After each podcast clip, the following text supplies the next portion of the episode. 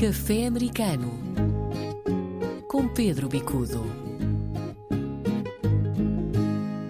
Viva Pedro, boa noite. Vamos a mais um café americano. Boa noite, cafezinho quente aqui a escaldar para aquecer esse tempo frio. Hum, vamos falar do Havaí. O Havaí associamos-lo a temperaturas mais elevadas e vamos falar uh, da erupção do vulcão Mona Lua, é assim que se diz? É o Mona Lua, no Big Island, ou na Big Island, Porque na há, Ilha Grande. há muitos portugueses no Havaí, não é? Nem Há muitos portugueses no. Havaí. Nós estamos a falar numa imigração que é fundamentalmente do finais do século XIX, a partir de 1880, 1890, sobretudo dos Açores e da Madeira.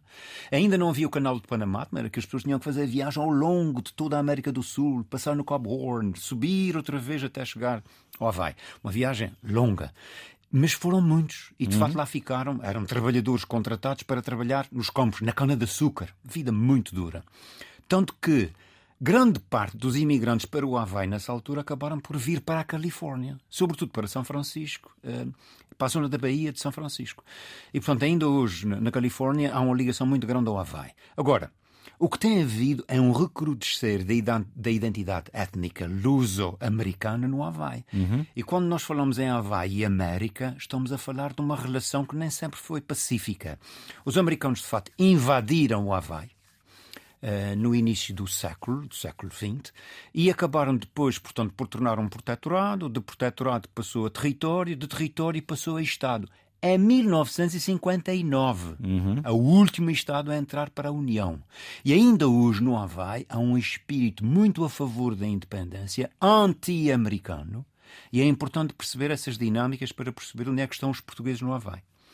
Hoje em dia nós já estamos na quinta, sexta geração e é um processo muito interessante que é de perceber o que é que acontece ao fim de todas essas gerações. A culinária mantém-se, as malaçadas, eh, o pão de caco da madeira, eh, enfim, o Espírito Santo. As pessoas continuam a cantar a modinha, claro, com um português muito estropiado, mas continuam a fazer. Um, o Espírito Santo do Punchbowl, portanto, continua a ser uma, uma celebração de grande co- coesão étnica e, de facto, os portugueses no Havaí, olha, estão a- a renascer quase. O nosso colega Mário Augusto tem um livro que acaba de sair sobre exatamente essa presença, uma presença que se estende depois a outras áreas da cultura, nomeadamente na, na escrita. Há escritores luso-americanos no Havaí que começam a surgir com essa escrita típica, mas também na música. O ukulele é uma, uma- um instrumento que deriva exatamente de, de instrumentos de corda portugueses. Bom, dos tempos em que se trabalhava na cana-do-açúcar, nas plantações, a hoje em dia há todo um processo de empoderamento étnico. E hoje algumas pessoas ainda trabalham em grandes quintas, mas já poucos. Há descendentes que ainda. Mas agora já não como trabalhadores, basicamente como proprietários. Porque, de facto, há todo um processo de empoderamento, de diversificação, e hoje os portugueses estão em todo o lado.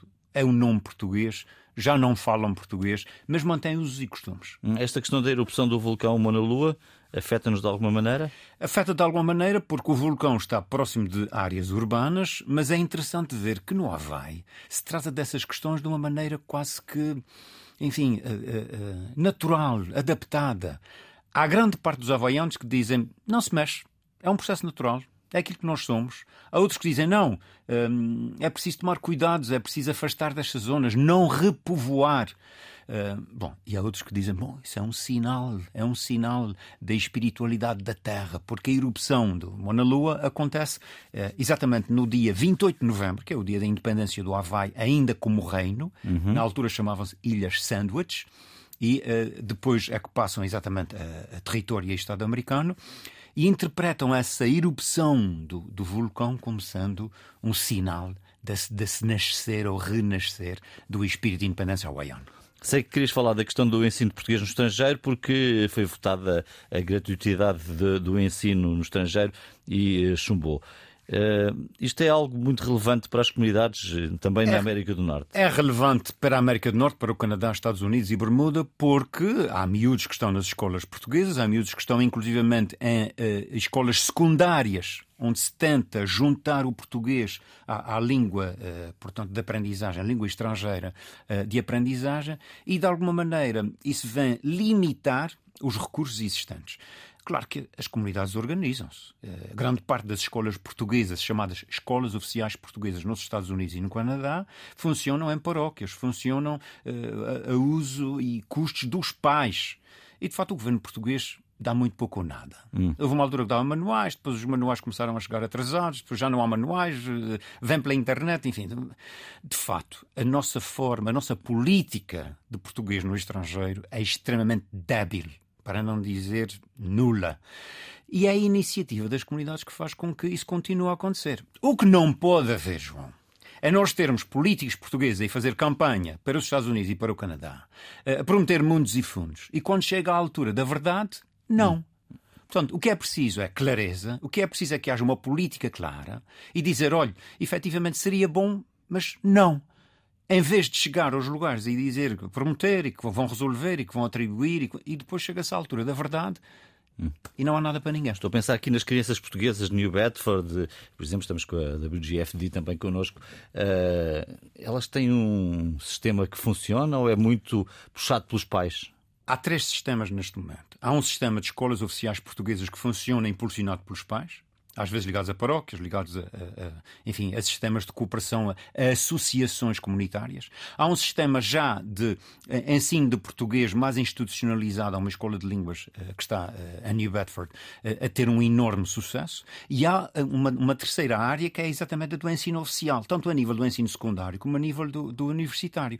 E a esse nível, o esforço que tem sido feito, e creio que muito bem feito, é no sentido de incluir português no sistema oficial de ensino.